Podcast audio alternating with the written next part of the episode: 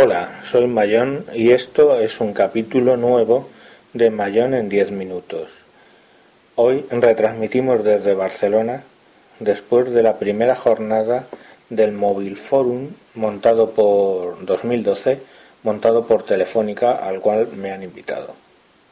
Este año el Mobile Forum está diseñado como si fuera una, una ciudad eh, pues virtual donde tenemos pues todos los productos que quieren promocionar pues por ejemplo para cada tipo de de negocio pues por ejemplo hospitales por ejemplo oficinas por ejemplo retailers por ejemplo todo logística y todo como si fuera una ciudad. Pues tenemos una tienda de ropa tenemos un supermercado tenemos una oficina tenemos una tienda de Movistar, tenemos un museo para las aplicaciones de museos, en fin, todo está organizado eh, de esa manera, como, como una como una eh, ciudad, ¿vale? Y bueno, pues eh, he tenido la oportunidad de ver en, en, la tienda de Samsung, pues ver el Smart PC, pero esta vez ya sabéis que hice la prueba de la versión normal, Smart PC. Hoy he visto el Pro. Lo primero que he encontrado es que, bueno, pues es mucho más pesado, puesto que, bueno, es un equipo, digamos ya, que lleva Windows eh, completo, ¿no? Y, pero tiene un procesador i5.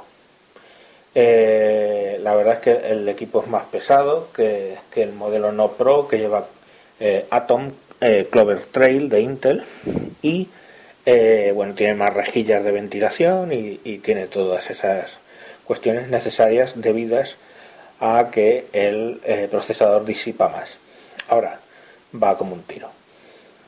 Tiene el mismo problema que el que ya habíamos probado, que de 11 pulgadas, muy grande, pero encima además es más ancho y pesa más. Bueno, quitando esos pequeños detalles, eh, Luego hemos ido a ver las ponencias. La primera ha sido llevada a cabo por Jaume Raventós, que es el encargado de e-health, ¿no? E-health, eh, o sea, eh, salud electrónica. Y nos ha estado contando, pues, el sistema que ellos tienen, que Telefónica tiene para algunos hospitales, para que tú, que eres un, por ejemplo, un enfermo de insuficiencia cardíaca, puedas eh, hacerte tus autochequeos en casa y transmitirlo al hospital.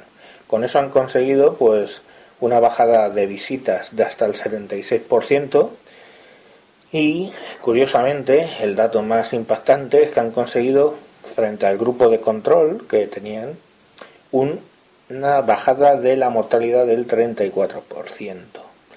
Cada em, de esa manera, cada eh, enfermo es monitorizado a diario, mientras que el grupo de control pues, bueno, no puede tener ese seguimiento tan estricto.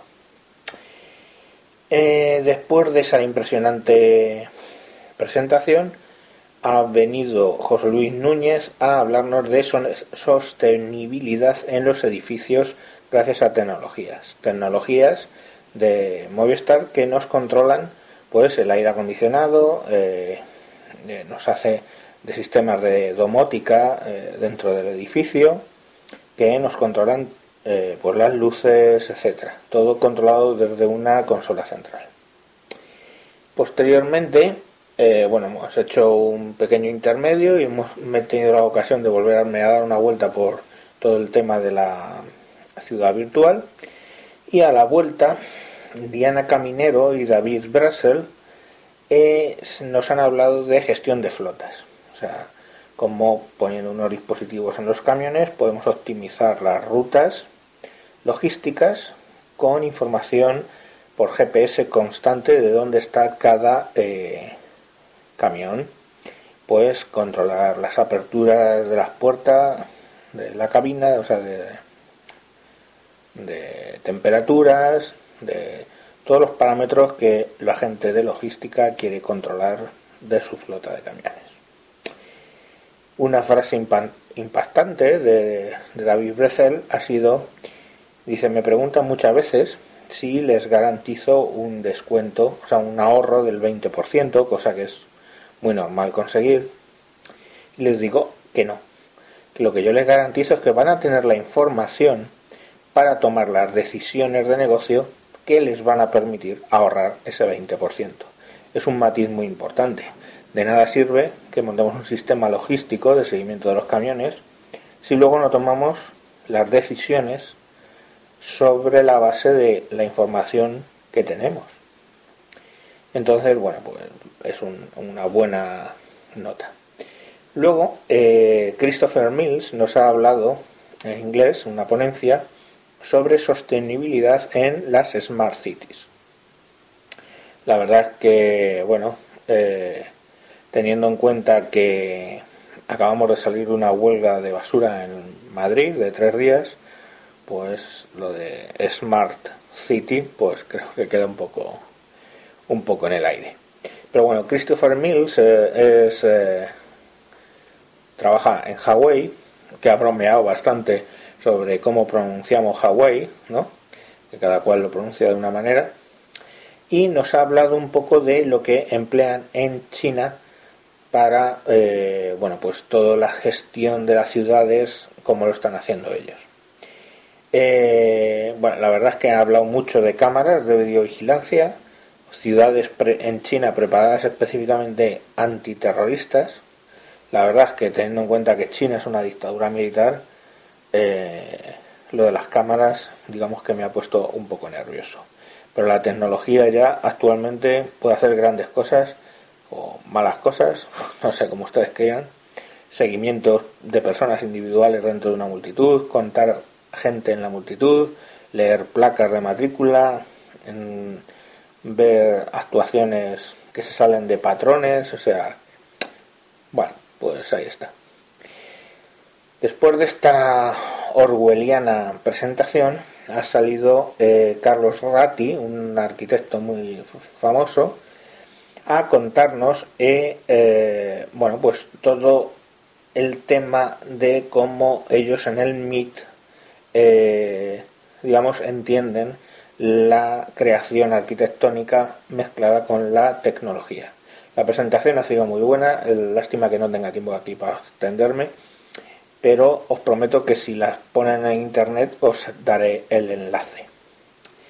Una cosa que nos ha contado y nos ha hecho bastante gracia ha sido cuando eh, trabajando en el MIT tenían preparados una serie de portátiles con geolocalización y y un sistema que tomaba fotos automáticamente para mandarlas al tercer mundo y que hicieran un álbum de fotos ellos mismos, el propio ordenador y lo mandara.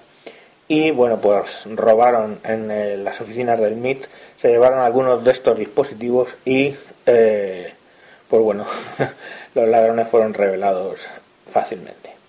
Por último ha salido Carlos Jean, el DJ, a hablar de sus aplicaciones y cómo él entiende el mundo de la música que quiere vivir de la música pero sin tener que vivir de los derechos del autor, le ha dado bastantes palos a la SGAE y eso que él es parte del comité de tecnología de la SGAE, pues dice bueno que cuando él sacó la aplicación que incluye su música, no sabía cómo pagar a la SGAE, les preguntó y básicamente la SGAE no era ni capaz de entender lo que era aquí lo de la aplicación, ni sabían cómo cobrarle, ni sabían hacer nada, ¿no? Entonces, bueno, ha hablado bastante de la imagen que tienen y que la que se han buscado, en fin, le ha dado bastante cerilla.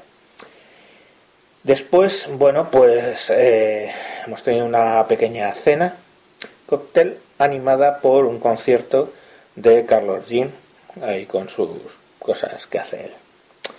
Y bueno, esto es lo que ha dado de sí el primera jornada. Mañana tendremos la segunda y os la comentaré puntualmente.